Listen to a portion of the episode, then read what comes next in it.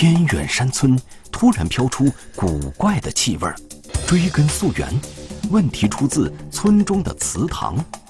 祠堂被阴霾笼罩，却原因不明，村民闻之色变，却无计可施。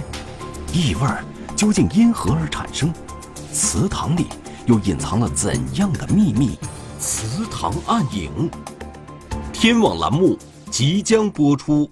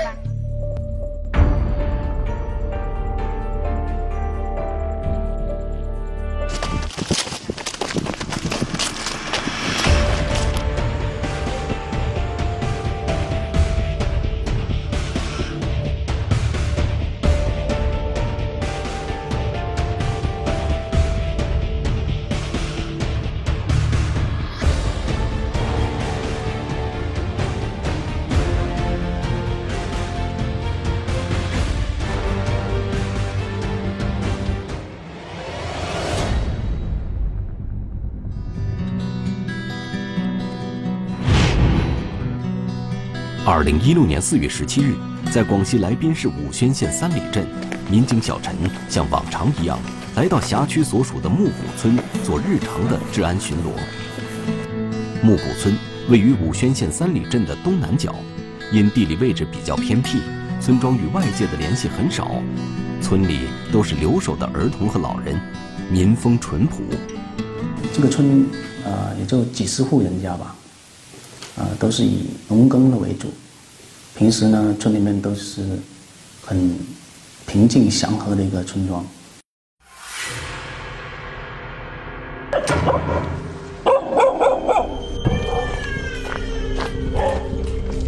然而今天，民警小陈敏锐地察觉到，村里的情况似乎与以往不同，空气浑浊，气氛压抑，就连村民所养的家禽和小动物。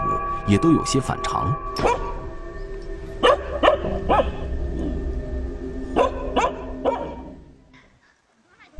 在村头的一片田间地头，小陈看到了几名正在劳作的村民，有村民冲着他嚷嚷了一些很奇怪的话语。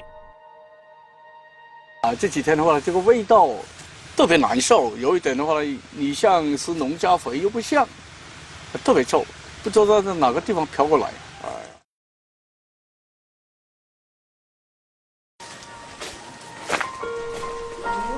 小陈四下闻了闻，但并没什么特别的异味儿。农村的生活有庄稼、养牲畜，总会有一些臭味吧？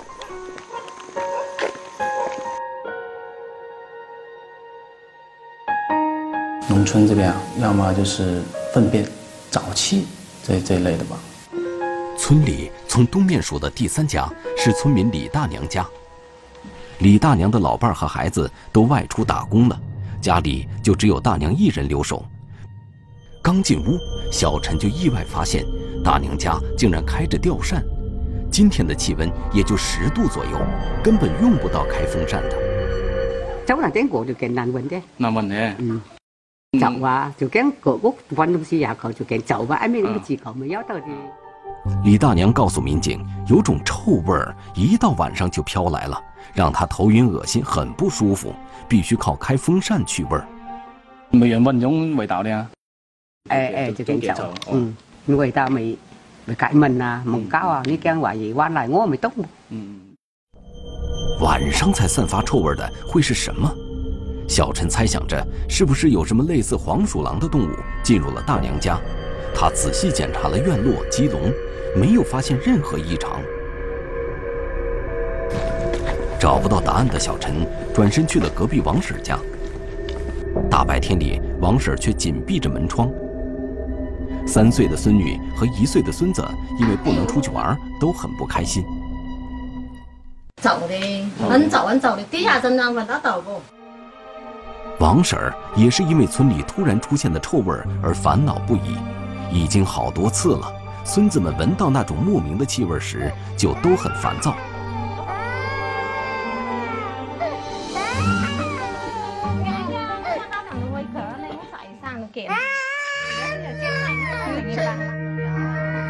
大娘开风扇，王婶儿关门窗。民警小陈很疑惑，村里其他的住户是不是也有这样的苦恼？当他来到几十米外的村民阿亮的家里时，又看到了奇怪的一幕。阿亮正在房间里喷洒空气清新剂，很臭，一到晚上味道特别大。跟我讲，他那个房间整个味道都很重啊，在房间里面喷的，减少这种异味对房间的那种侵害吧。在阿亮家的另一个房间里。有个还在摇篮里的小婴儿在不停地哭闹着，不肯喝奶。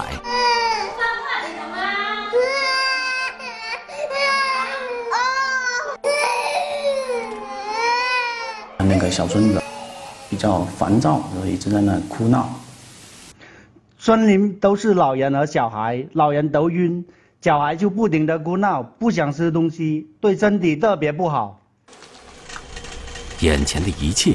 让民警意识到村里一定是发生了什么事儿。自从他进村之后，几乎每个碰见的村民都提到了突然出现的臭味儿。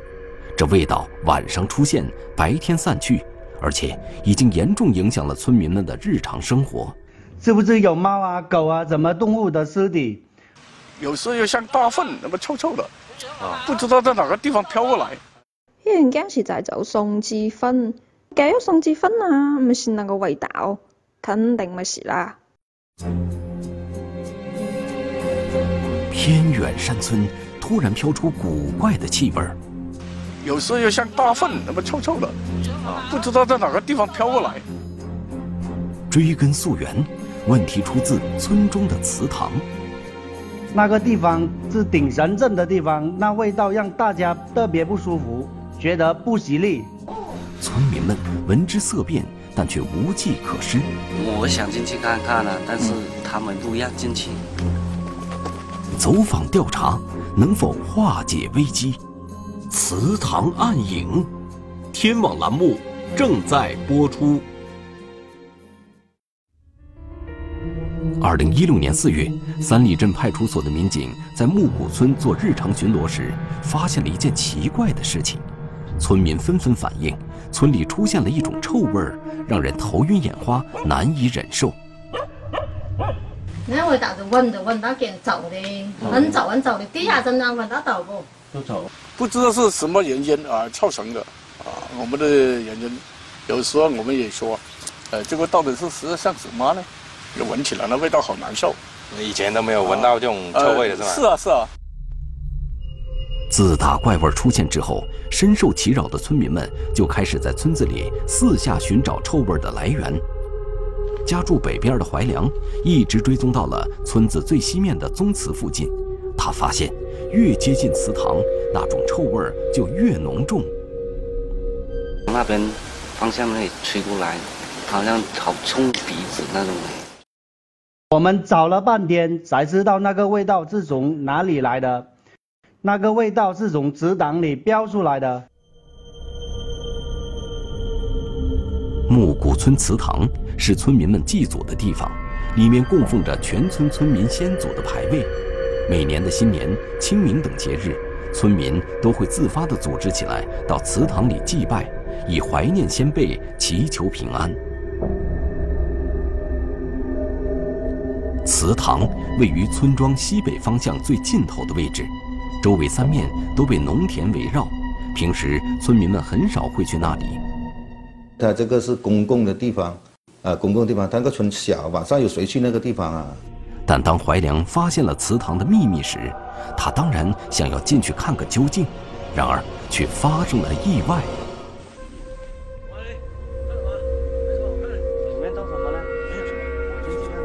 什么，就里面就就有有有搞的画风。来来看看来，不用看，别看，赶紧走，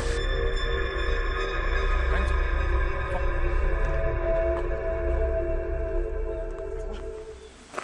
他就说不给你进，是什么呀？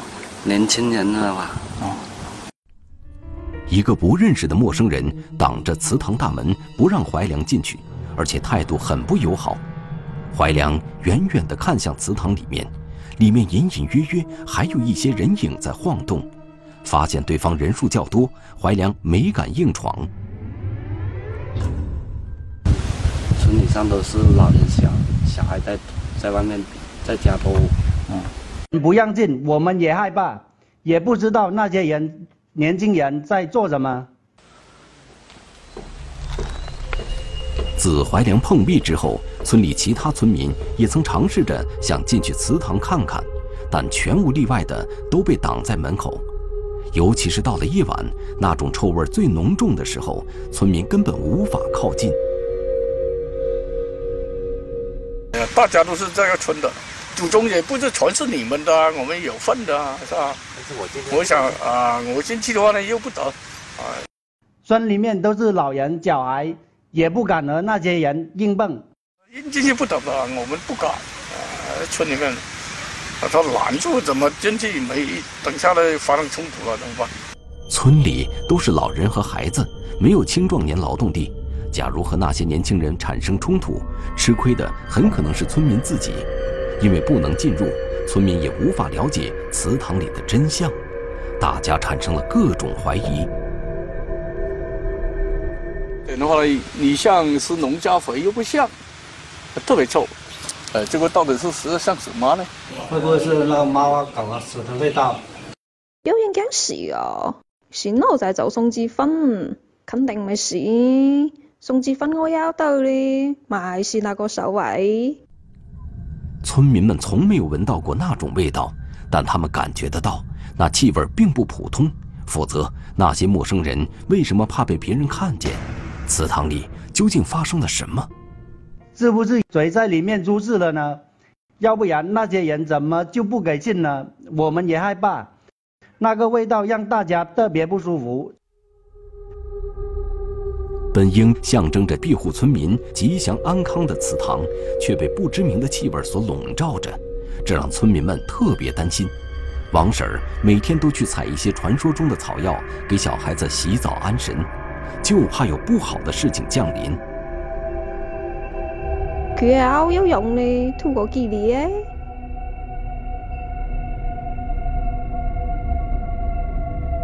很多村民还发现，村里的水渠边上出现了死蛇，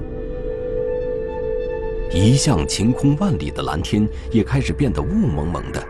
这一切的反常，是否都和祠堂有关？呃，祭祖的地方，一个神圣的地方，我们几几百年了就这样。干嘛都不让我们进去看？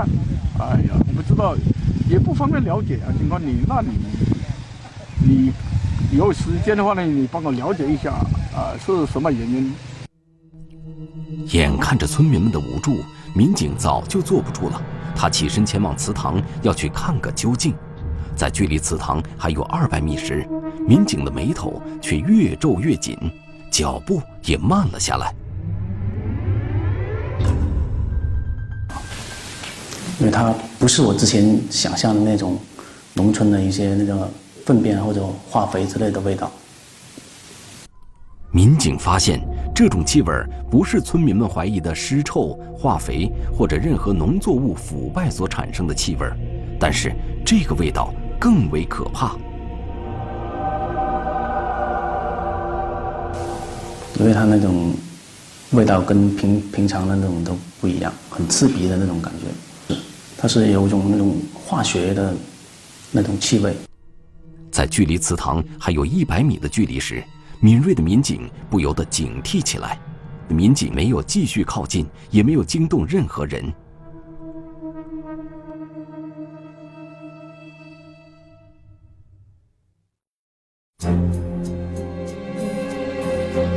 村宗祠里突然飘出古怪的气味儿。是不是有猫小动物死在里面的味道？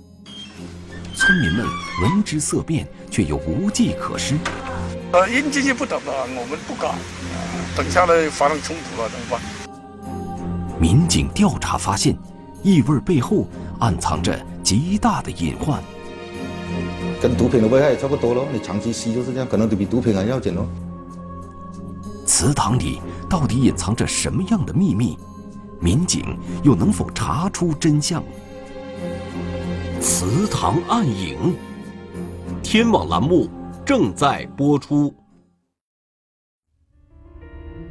二零一六年四月，位于武宣县三里镇木谷村祠堂里，突然飘出了一种奇怪的气味，也干扰了村民们的生活。因为无力解决，村民们求助于民警。然而，他们发现，民警在到达了祠堂附近时，也并没有急于进入。这这个味道就是像那个化学药品的味道，跟那个氨水的味道差不多，就挺刺鼻的那种。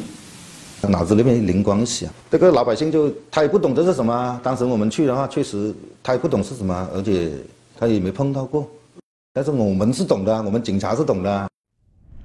此时，民警的心中已产生了巨大的怀疑：祠堂里传出的臭味，类似于燃烧某种化学物品所散发的气味。经验丰富的民警都知道，这种气味跟毒品的危害也差不多咯。你长期吸就是这样，可能都比毒品还要紧咯。它是化学物品嘛。令警方也闻之色变的化学气味究竟是什么？因为当时去确实没见东西，但是闻到这种动这种味道啊，什么样的味道？大概我们懂了。一个远离城市的偏远山村里，怎么可能会有这种气味？这个里面一定有情况。那个山村里比较偏僻，它就就是一个单家独一个村。我们啊看那个卫星图，就是一条路进去，也就几十几十户人家在那里，旁边都是甘蔗地，什么全部围起来。它那个地理也是比较特殊一点。木谷村的异味事件引起了公安民警的高度关注。尽管还没有确定异味是不是如民警所判断的那样，但此事责任重大，绝不能轻举妄动。我们武宣呢，就是之前呢从来没有，这是第一起。啊，那么我们得到这个信息以后呢，呃，党委很重视，马上就成立了专案组。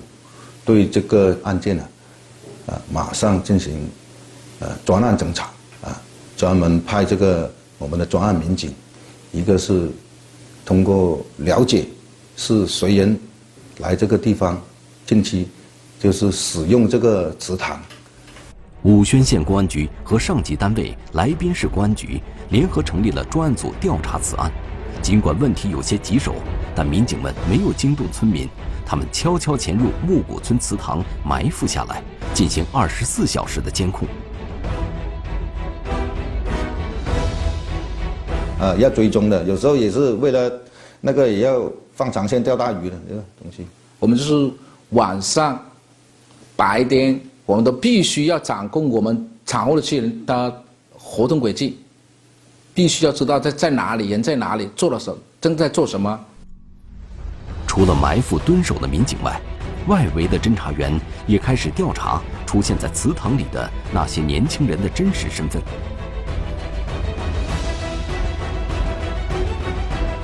村里有个村民也跟那个年轻人在一起，所以那些年轻人才能够在里面不知道做什么。村主任证实，曾发现本村村民廖某和那些年轻人在一起过。而廖某的解释是说，祠堂里的年轻人是自己小舅子的朋友，他们在祠堂里做化肥。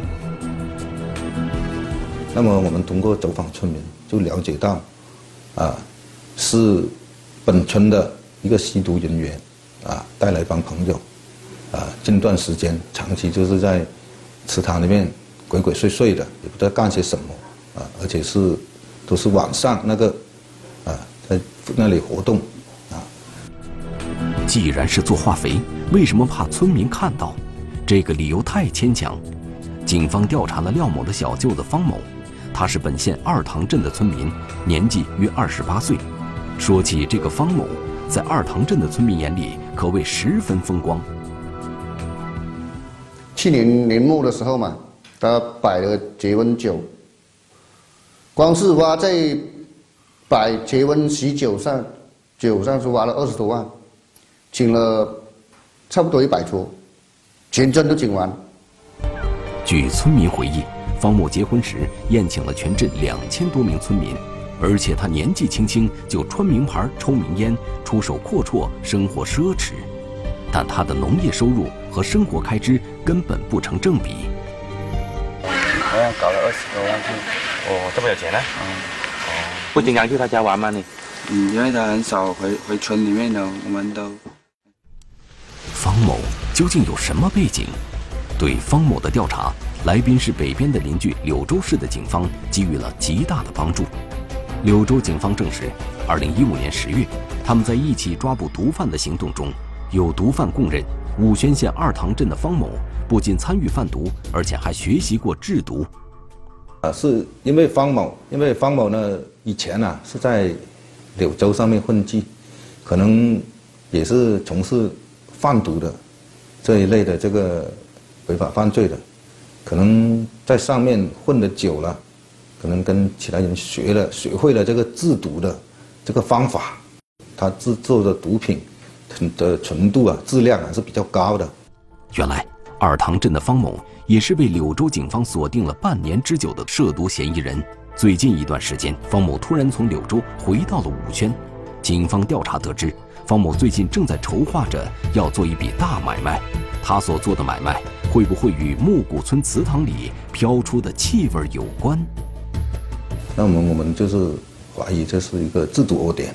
那么呢，我们的禁毒部门的民警啊，也实地啊去了这个现场，啊再次走访，啊对这个气味啊进行一个甄别，就确定这是一个制毒的时候所产生的一些这个气体。祠堂里发出的气味就是制毒的化学品的气味而且民警还发现，那个散发着臭气的房间里还放着一些白色的塑料桶、水壶等制作毒品的用具。原来我们就确定了，这就是一个制毒的窝点。我们个小县城，有人制毒，那是不得的事情。木古村祠堂竟然被当作了制毒窝点，警方调查了阻挡村民进入的三名嫌疑人罗某、黄某和廖某的社会关系，最终确认，他们就是嫌疑人方某笼络来的制毒人员。方某在柳州上面学的这个制毒的技术又回来，就想大捞一笔嘛，所以呢，他就从柳州回来，啊，召集这帮人。啊从事这个开始从事这个制毒的这个犯罪，嫌疑人是否真的在祠堂制毒？如何将他们一举抓获？民警在祠堂周围布置警力，严阵以待。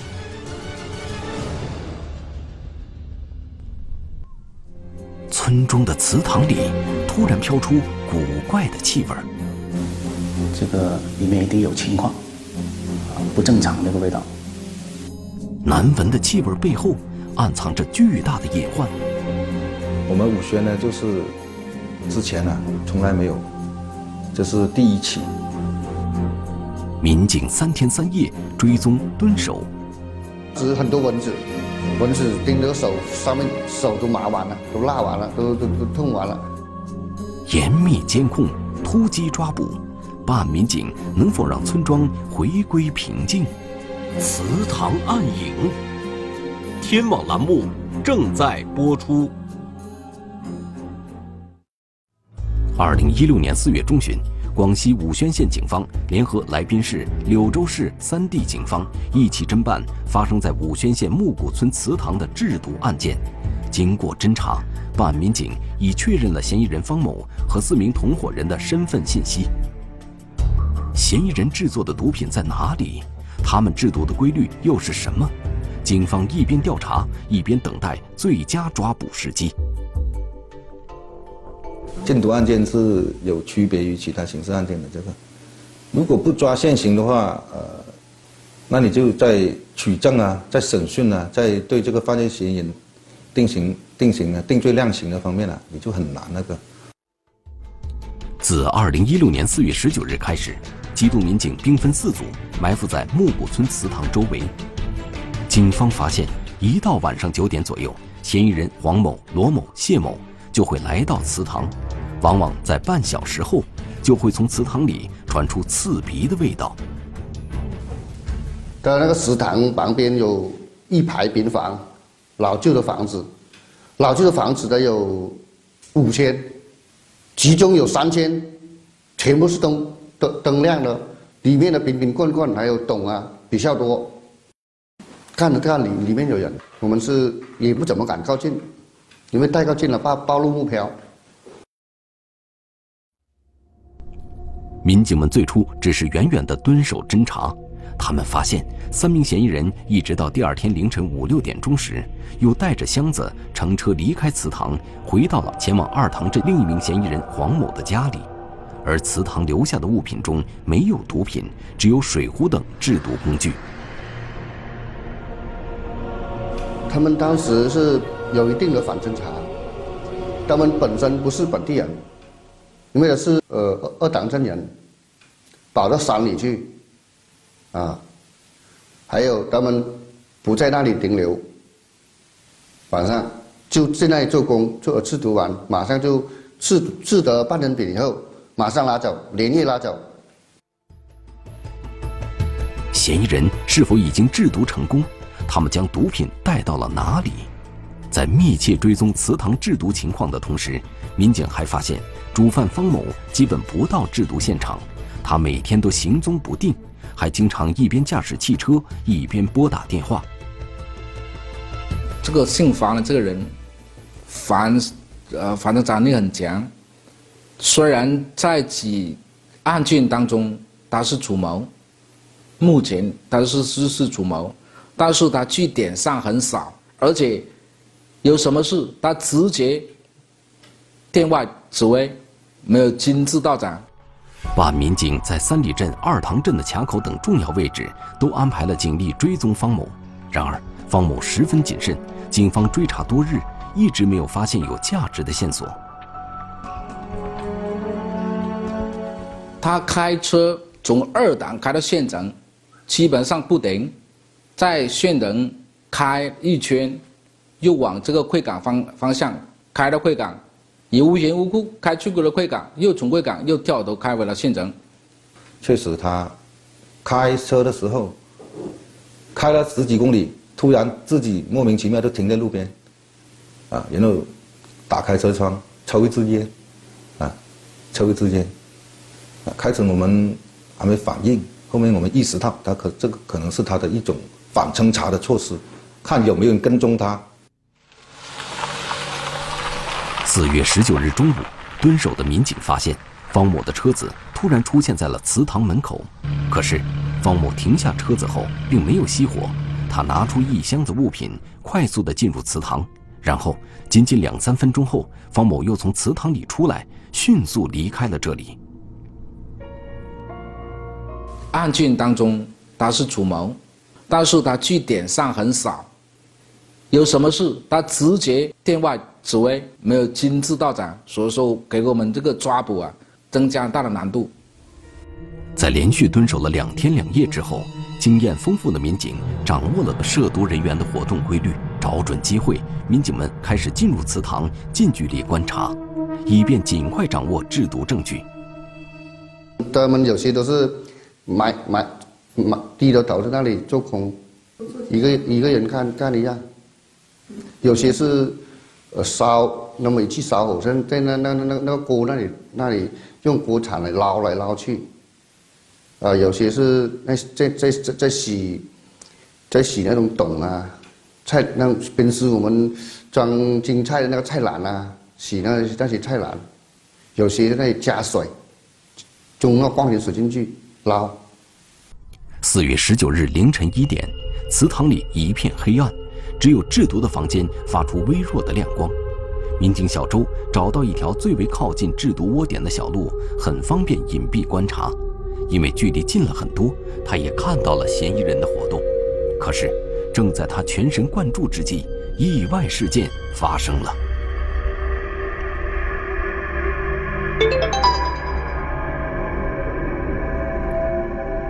小周手机屏幕的亮光引起了屋里嫌疑人的警觉，有一人打着手电追出来查看。民警们立刻趴进了草丛中隐蔽。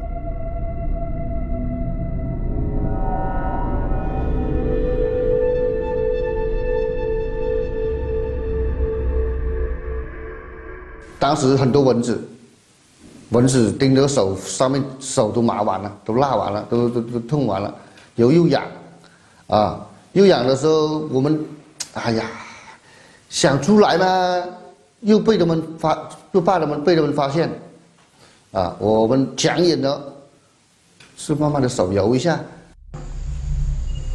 一边是蚊虫疯狂的叮咬，一边是嫌疑人手电的照射。但民警们憋住了呼吸，一动也不敢动。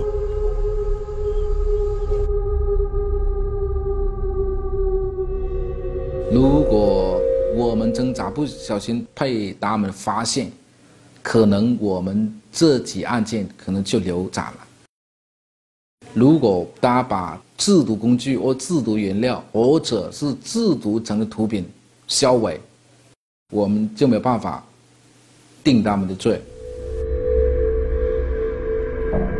尽管整个过程异常艰险，但民警在蹲守三天三夜后，最终查明了真相：三名嫌疑人在祠堂里制作毒品 K 粉，而且他们在祠堂里制作的还只是半成品。第二天一大早，他们又带着这些半成品前往二塘镇嫌疑人黄某的家中，继续将这些半成品制成成品。但是，当我们通过了解，知道当晚上他必须要出货了。他今晚上这帮人已经确定，啊，今晚上必须要出一批货，啊，因为买家已经来了，所以说我们就决定呃收网。就当天下午，我们分了三组，一组在山里这个六十宗祠抓人，二组是在这个二塘王铁忠家进行抓捕。第三组是在方某家中对方某进行抓捕。得知方某即将出货，警方认为抓捕时机已经成熟。二零一六年四月二十日，柳州、来宾以及武宣警方开始全面抓捕。在二塘镇嫌疑人黄某的家中，警方抓捕了四名嫌疑人：黄某、谢某、廖某、黄某。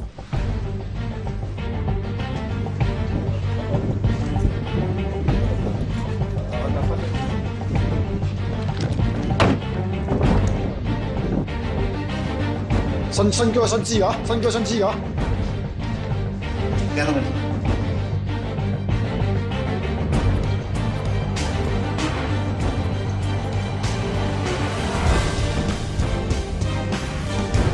而，狡猾的主犯方某在抓捕当天竟然驾车驶上了通往柳州市的二零九国道。民警分析，方某此行的目的极有可能与毒品交易有关。最终，民警将方某成功抓获。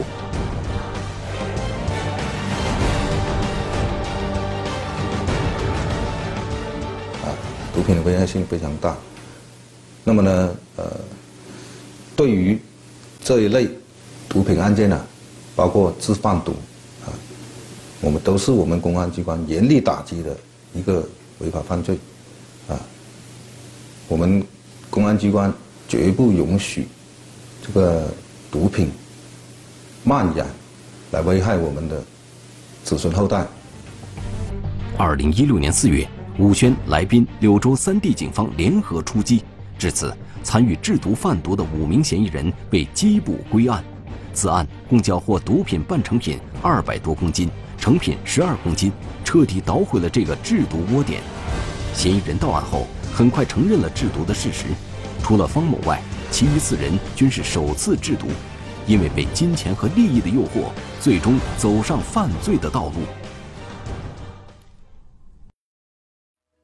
木谷村的祠堂终于再也闻不到那种刺鼻的气味了，村里恢复了往日的宁静，村民也回归了正常的生活。中华人民共和国公安部 A 级通缉令：李胜，男，一九九零年十二月十二日出生，户籍地山西省襄垣县古韩镇南麻池巷九号。身份证号码幺四零四二三一九九零幺二幺二零零七六，该男子为重大盗抢骗犯罪在逃人员。公安机关希望社会各界和广大人民群众及时检举揭发盗抢骗等违法犯罪活动，发现有关情况，请及时拨打幺幺零报警。一起意外交通事故牵出了隐姓埋名的神秘男子。他骑着朋友的电动车，用着朋友的手机卡，工资存在朋友的银行账户上。真相败露之际，他再次潜逃。陌生的密友，天网栏目近期播出。